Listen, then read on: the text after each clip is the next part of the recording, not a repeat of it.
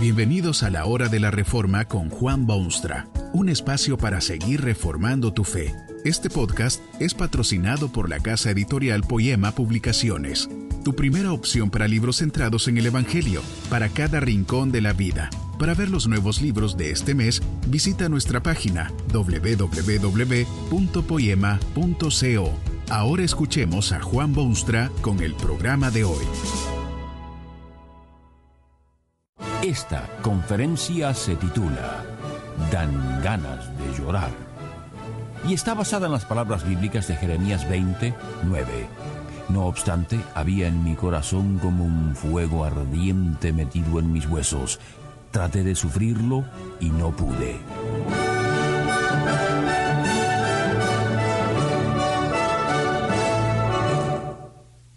Dan ganas de llorar.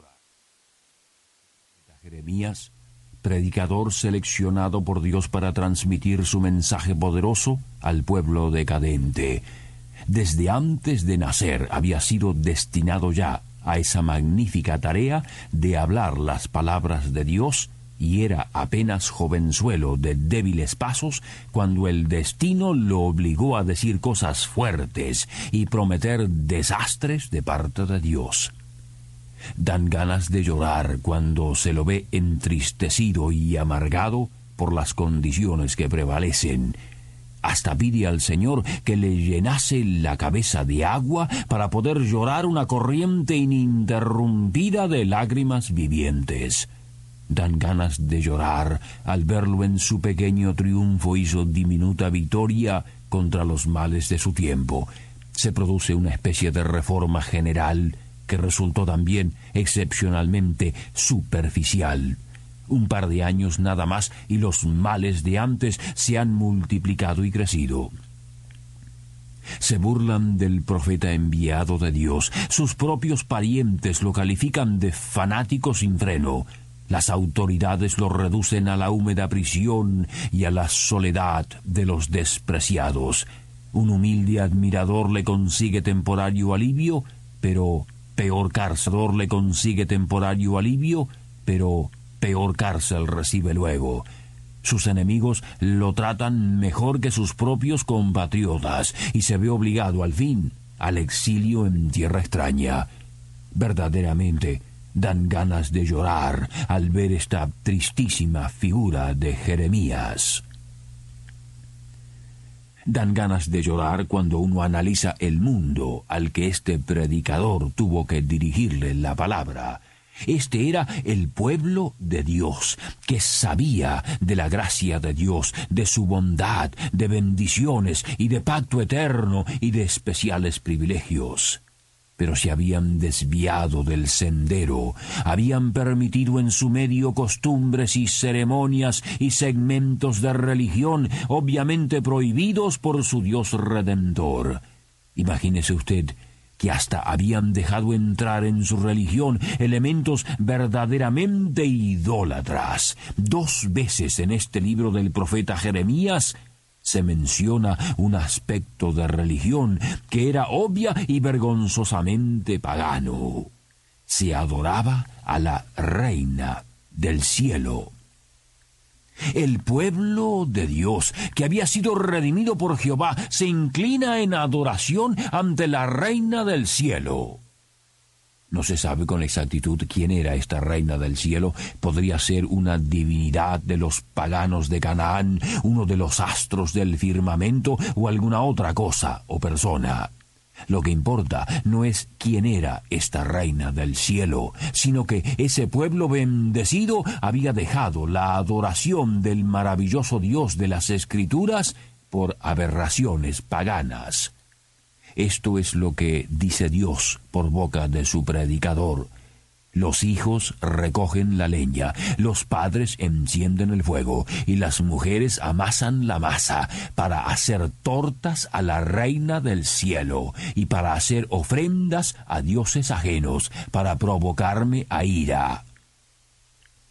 Usted ve que la sociedad entera estaba involucrada en esta adoración de la Reina del Cielo, hijos y padres y mujeres. Dan ganas de llorar cuando uno ve el carácter primitivo y pagano de la religión en los días de Jeremías. Dios había declarado santa la vida y prohibido estos excesos religiosos de un mundo perdido en pecado, pero este pueblo se había dejado arrastrar por las costumbres sangrientas de sus vecinos. Esto es lo que dice el Señor. Han edificado los lugares altos de Tofet, que está en el valle del hijo de Inom, para quemar al fuego a sus hijos y a sus hijas, cosa que yo no les mandé ni subió en mi corazón pero no les bastaba una divinidad grotesca y feroz, porque más adelante se informa que también edificaron altares al dios Baal, donde quemar hijos e hijas como sacrificios de gente pecadora. Ofrecen sus mismos hijos a Tofet y a Baal y a Moloch y se han olvidado del Dios que está sobre todos los dioses. Dan ganas de llorar. Dan ganas de llorar cuando uno ve la degeneración paulatina pero segura de este estado de cosas.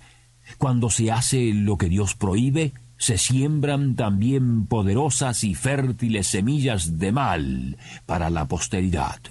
El pueblo se aparta de Jehová y dan una mano, una mano nada más a esos dioses paganos. Pero, ¿qué pasa luego con sus hijos? ¿Volverán al Dios que los ha bendecido o seguirán en los pasos de sus padres? El curso normal de la historia señala que hay una degeneración, un decaimiento y debilitamiento, paulatino pero seguro. Esto es lo que el predicador debe decirles en la cara. Vuestros padres me dejaron, dice Jehová, y anduvieron en pos de dioses ajenos, y los sirvieron, y ante ellos se postraron, y me dejaron a mí, y no guardaron mi ley. Y vosotros habéis hecho peor que vuestros padres, porque he aquí que vosotros camináis cada uno tras la imaginación de su malvado corazón, no oyéndome a mí. El bien es sumamente difícil de imponerlo a la posteridad, porque el hombre prefiere el mal, pero el mal se multiplica como reguero de pólvora y fácilmente se heredan peores males de malos padres. Si usted vive alejado de Dios, seguro es que sus hijos vivirán más lejos aún.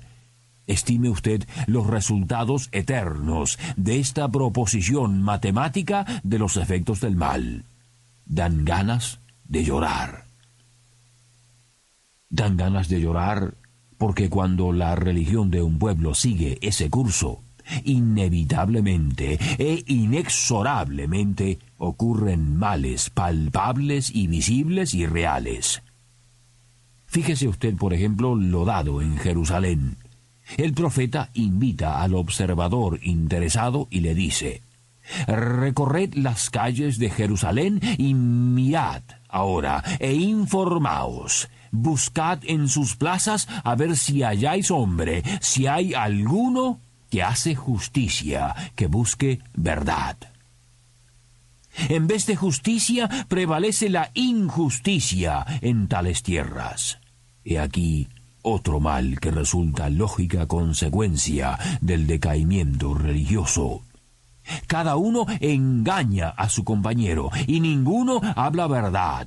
Acostumbraron su lengua a hablar mentira, se ocupan de hablar perversamente. Estas formas de injusticia toman distintos aspectos, según sean las circunstancias de quien las practica.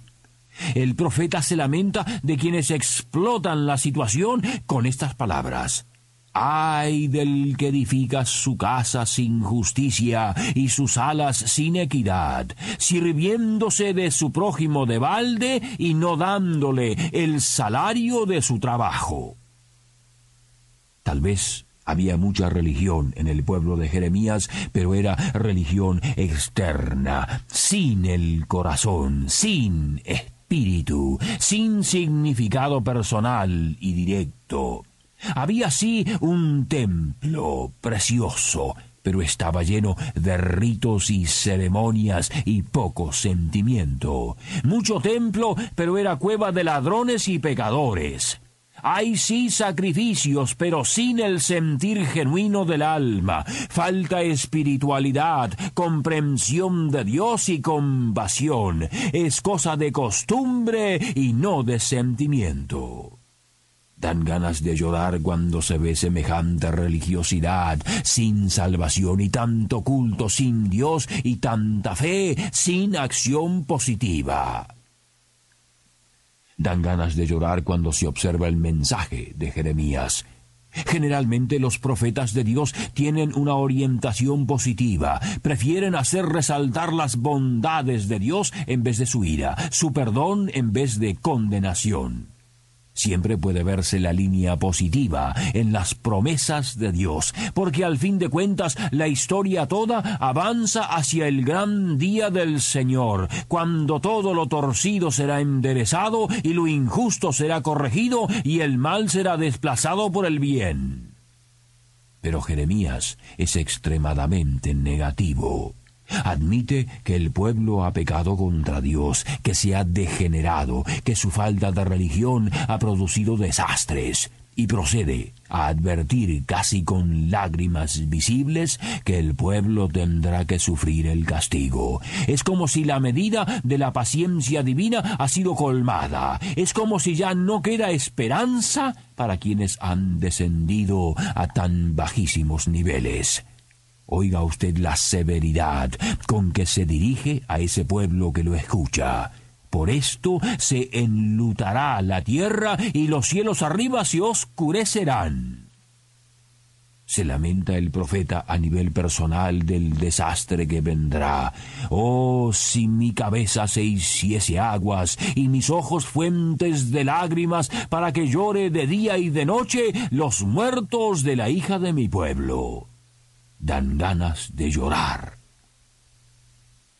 Pero Jeremías era profeta de Dios, y aun su pesimismo es derrotado ante el Dios de tantísima gracia y tan profundo amor. Qué inmenso privilegio ser portavoz de uno que no es todo ira y condenación y justicia pura. Aún Jeremías debe hacer oír la voz del perdón sin medida que Dios hace extensivo a todo aquel que se arrepiente de su error y le busca de verdad. Esto no ha cambiado desde aquellos días de Jeremías. Pensándolo bien, también esto casi que da ganas de llorar. Un Dios de tanto amor que lo espera a usted con brazos abiertos. Que este mensaje nos ayude en el proceso de reforma continua según la palabra de Dios. Si quieres profundizar en la exposición bíblica, puedes buscar más recursos en www.poema.co. Allí encontrarás libros que te ayuden a entender la palabra de Dios y aplicarla a tu vida. Poema, el Evangelio para cada rincón de la vida. Nos vemos en el próximo episodio de La Hora de la Reforma con Juan Bonstra.